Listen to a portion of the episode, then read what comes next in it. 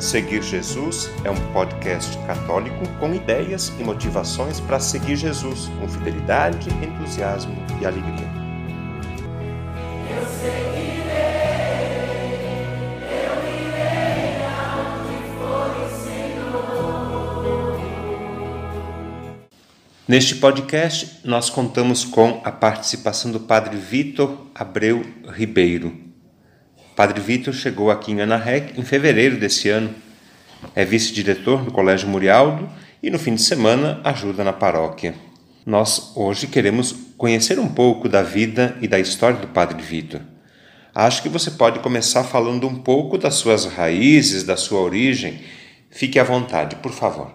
Então, sou o Padre Vitor, estou em Anarrec tem três meses e meio, quase quatro meses. Sou natural de Planaltina, Distrito Federal, é uma cidade satélite da nossa capital Brasília.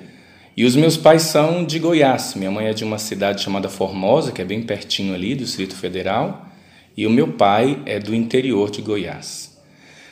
Nasci em Planaltina e cresci no meio dos Josefinos, na paróquia Santa Rita de Cássia, que até hoje é é organizada e, e administrada pelos padres josefinos de Murialdo. Antes de entrar nos josefinos, eu já trabalhava, trabalhava como professor de idiomas e fazia letras, tradução na Universidade de Brasília.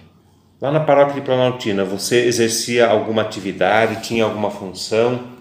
Participava como, Padre Vitor? Inicialmente eu trabalhava como catequista na cidade de Formosa, que é uma cidade ali, né, a cidade da minha mãe. E depois eu me mudei, nós voltamos ali para Planaltina e foi quando eu comecei a trabalhar como catequista de, do, dos grupos em preparação à primeira comunhão.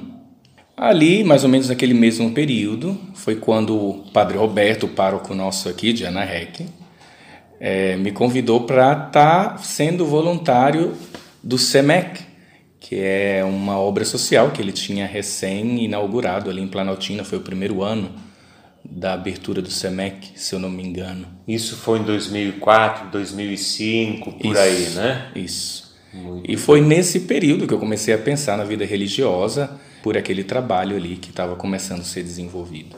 Tá bom, aí você se apresentou para a congregação dos Josefinos de Murialdo e qual foi a sua caminhada de formação em direção à vida sacerdotal? Quais foram as etapas que você percorreu a partir desse momento?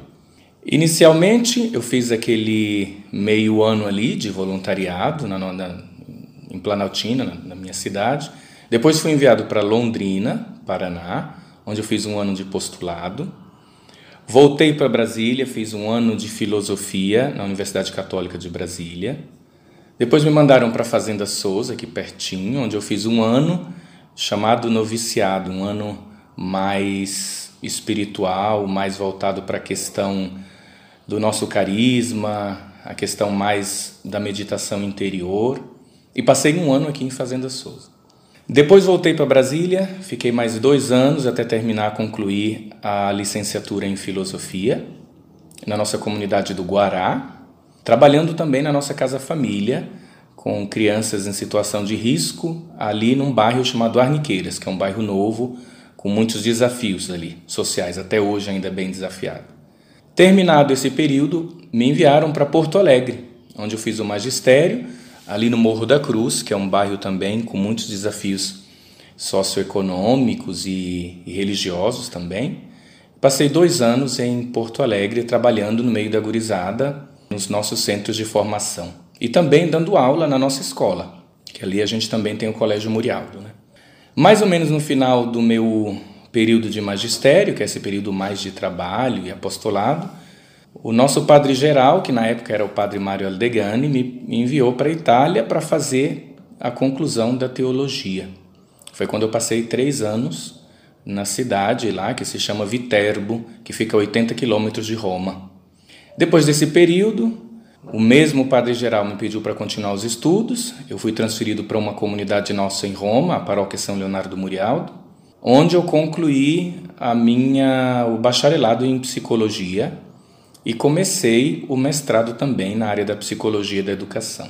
Foi quando os superiores me pediram para vir para a ANAREC e onde eu estou hoje bem feliz e contente. Tá bom, Padre Vitor, bem-vindo aqui a Ana Rec.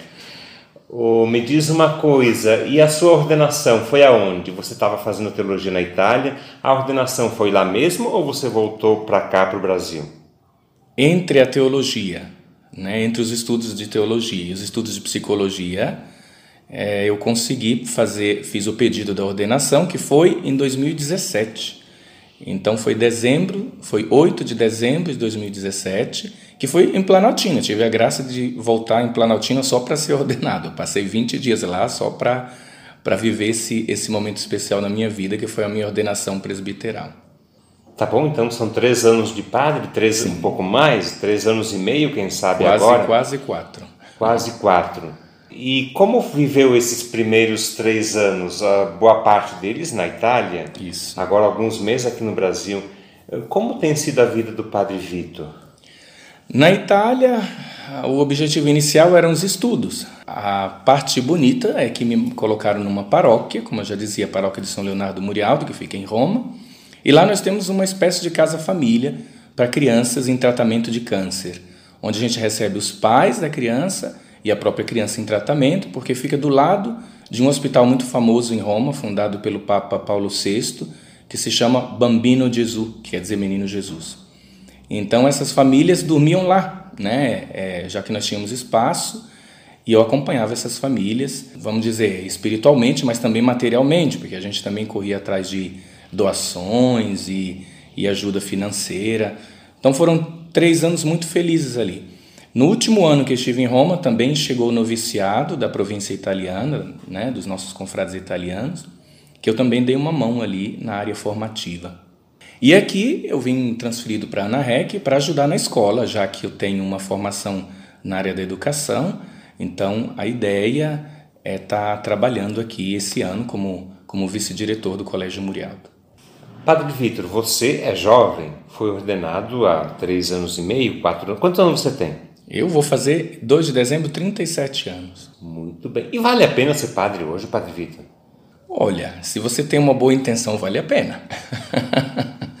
Eu diria que é uma pergunta difícil, porque a gente está vivendo um período difícil onde as pessoas têm muita dificuldade para escolher definitivamente o que elas querem para a própria vida. Então, eu não vou negar que é uma escolha que a gente tem que fazer cotidianamente. Todos os dias a gente tem que dizer sim, né?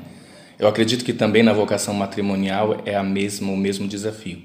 Mas pela minha experiência pessoal e também por eu ter tido contato com muitos outros sacerdotes, muitos outros josefinos, eu acredito que vale a pena quando você é apaixonado pela pelo que você faz, quando você faz com paixão, quando você é emotivamente envolvido. E aí vale a pena. Se você tem a motivação carismática justa, se você tem a intenção de realmente mudar a vida das pessoas, você recebe os frutos e você começa a perceber logo de cara que vale a pena. Talvez o desafio é em escolher cotidianamente, né, por aquela mesma, por aquele mesmo caminho. É desafiador, mas vale a pena sim, com toda certeza.